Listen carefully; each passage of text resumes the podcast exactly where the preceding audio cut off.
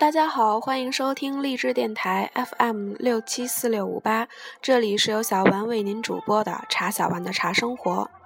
在这里，小丸将为因繁忙而无暇阅读的您和盲人同胞们每日阅读茶书，持续更新。今天我们阅读的是《茶语者》的第一部分《茶知识》，大观福建茶论二，《茶语者》作者王旭峰。播者茶小丸，《大观福建茶论》二，见西观察天下绝。莲花茶经贵在福建茶之缘起的悠久。到了那茶香四溢的唐代，福建已经是个产茶大省了。茶圣陆羽在他的《茶经八之初》中告诉我们。唐代的岭南茶区中，福建、福州、建州都是产茶重镇。福州的好茶有方山茶，还有古山茶；而建州的好茶则与陆羽同时代诞生。唐贞元二十年，就在陆羽逝世的同一年，时任建州的刺史常衍。在建州打造出名震江南的岩高茶，这或许算得上是北苑茶的前身吧。我们必须知道，真正奠定八闽茶事在中国茶文化史上至高地位的，当推北苑茶。此处就又用上宋徽宗的大观茶论了。皇帝有圣口为证。本朝之兴，遂修建西之贡，龙团凤饼，名冠天下。这里所说的建西，正是北苑。北苑地处今福建省建瓯市东风镇凤凰山。凤凰山隔西的背前村有一座山，状如盘龙，便名唤龙山。与凤凰山对峙，著名的玉泉龙井就在龙山脚下，被召集赞不绝口的龙团凤饼茶即产于此地。今天的凤凰山依旧还有座人称张三公庙的茶神庙，此庙历来香火不断，茶农常在庙里烧香礼拜，祈求。茶叶丰收。历史上时有张三公其人，有名有姓，唤作张廷辉。起初乃五代建安的一个种茶富户。他在凤凰山开辟了方圆三十里的茶园，过着自己的日子。王审知在福建建立闽国后的隆起三年。张廷辉把凤凰山茶园悉数献给了闽王，凤凰山这就升格成了皇家御茶园。因凤凰山地处闽都之北，故名北苑。张廷辉自己也弃茶从政，在闽国官任阁门使。专门负责四方朝见礼仪等事宜，算是闽国的接待部长吧。由此地沾了皇气，人也成了工人。凤凰山茶兴地隆，后来的人们感谢张廷辉对北苑茶的贡献，宋时就立祠塑像，视为茶神纪念。历代茶农供奉不断，时至今日传统依旧。直到今天，当地新茶开采、茶厂开张，都还有茶农前往祭拜。这里要说一说贡茶在南宋之间的变化。我们知道，中国历史上的名茶往往是以贡茶与否来确定它的历史地位的。宋以前的中国江南气候较暖，茶生长在五度以上的气温之中最为惬意，所以今天龙井、今天浙江的长兴和江苏的宜兴就成了贡茶的所在地。陆羽也在那顾竹山下方才写出了《茶经》。孰料唐末入宋之后，中国气候渐渐冷了下来。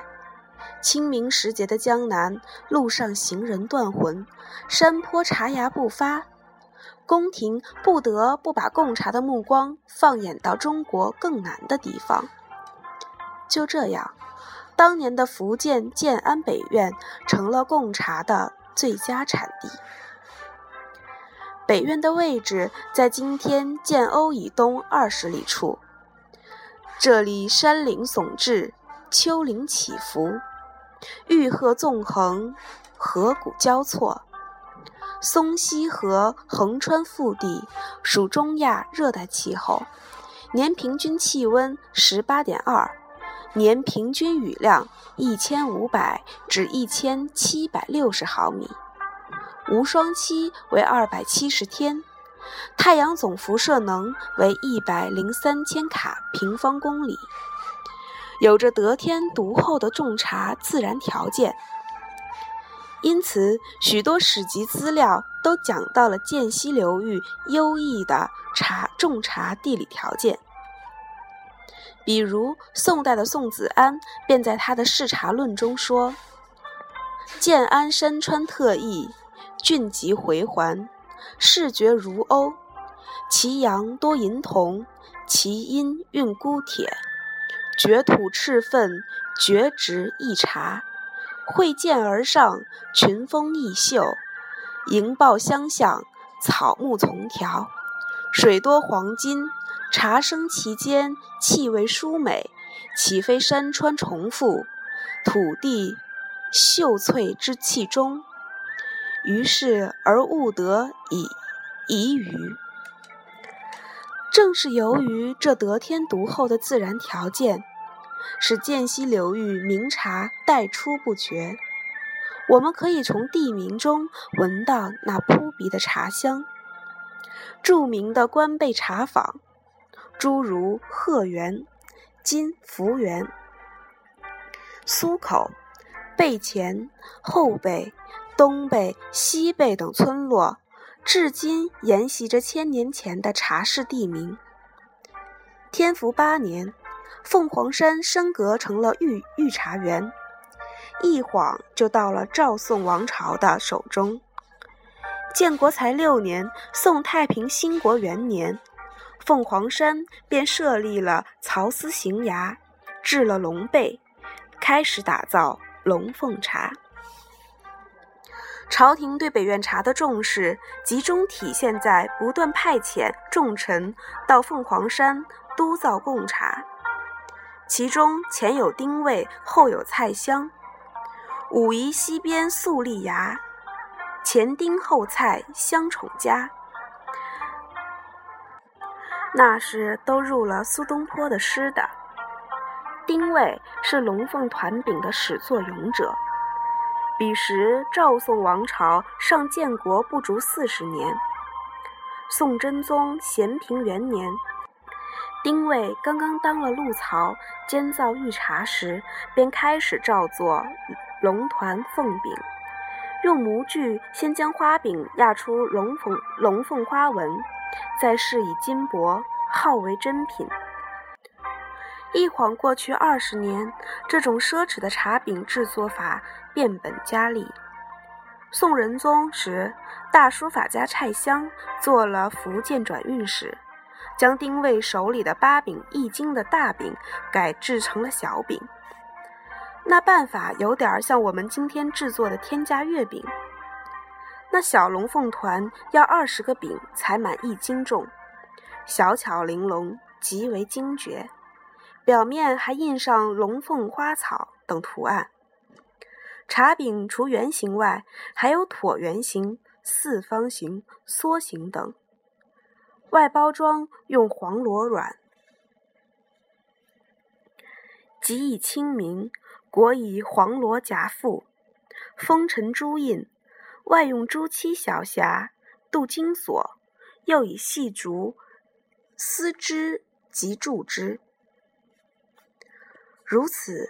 造一斤茶要花六百多个茶工，每块计工价值四万钱，每年不过生产百多块，其品质之高贵，包装之奢华，举世无双，价敌黄金，以致当时王公将相都有“黄金易得，龙团难求”之感叹。六十年一个甲子过去，龙凤团茶不但没有返璞归真。反而更加穷奢极欲。到了神宗元丰年间，一个叫贾清的人做了福建转运使，他开始制作密云龙，比蔡襄的小龙凤团饼还要精巧。这样一路下去，终于北宋亡而南宋记。北院的制茶工艺却并没有因为国破家亡而有所收敛，依然是那么样的无所顾忌，那么样的一味的精美绝伦。诸如龙背贡茶、龙背贡心、龙背世心、龙团胜雪、天宫寿牙、太平嘉瑞等一批贡茶纷纷亮相。在贡品的带动下，茶品愈制愈精，花样不断翻新。北苑也因茶而盛。盛鼎时期，凤凰山一带建造过不少亭台楼阁和官家宅院。这些建筑以清翠的山山峦、广袤的茶园以及天然成趣的凤冠岩、凤凰嘴、江边的红云岛。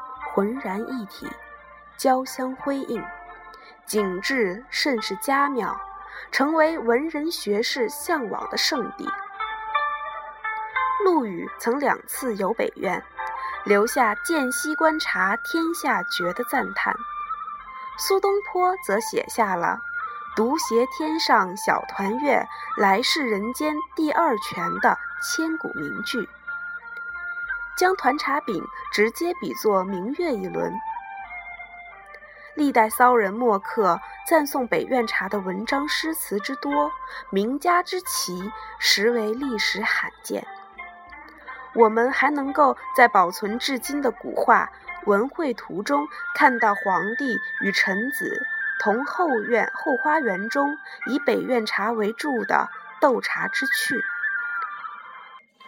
而蔡京的《延福宫取宴记》更是清晰地记录了一场君臣茶事，说的是宋宣和二年十二月癸巳日，宋徽宗召集亲王近臣，与延福宫取来建安的北苑团茶，亲手亲自动手表演了注汤分茶的技艺。所谓分茶，正是在点茶过程中运用注水、茶筅、击浮等技巧，使茶汤表面呈现如字、如树、如云、如花、如鸟等画面。分茶多为文人墨客所喜爱，但也传入宫中。宋徽宗为分茶高手，一注击茶，白乳浮展面，如书星朗月。博得满堂赞誉，而北苑茶也终于在登峰造极之后，走向了它的反面。茶史专家们为北苑之茶画了一条兴废之线：北苑兴于唐，盛于宋，废于明。其实，在宋元时，民间已经渐渐开始兴起喝散茶。立元至明，洪武二年，终于武夷茶兴。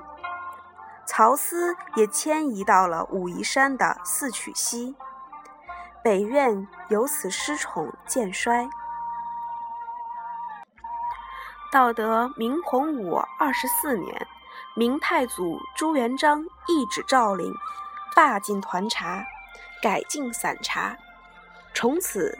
北苑罢黜贡茶，弹指间兴废六百年，北苑终于浮沉重光。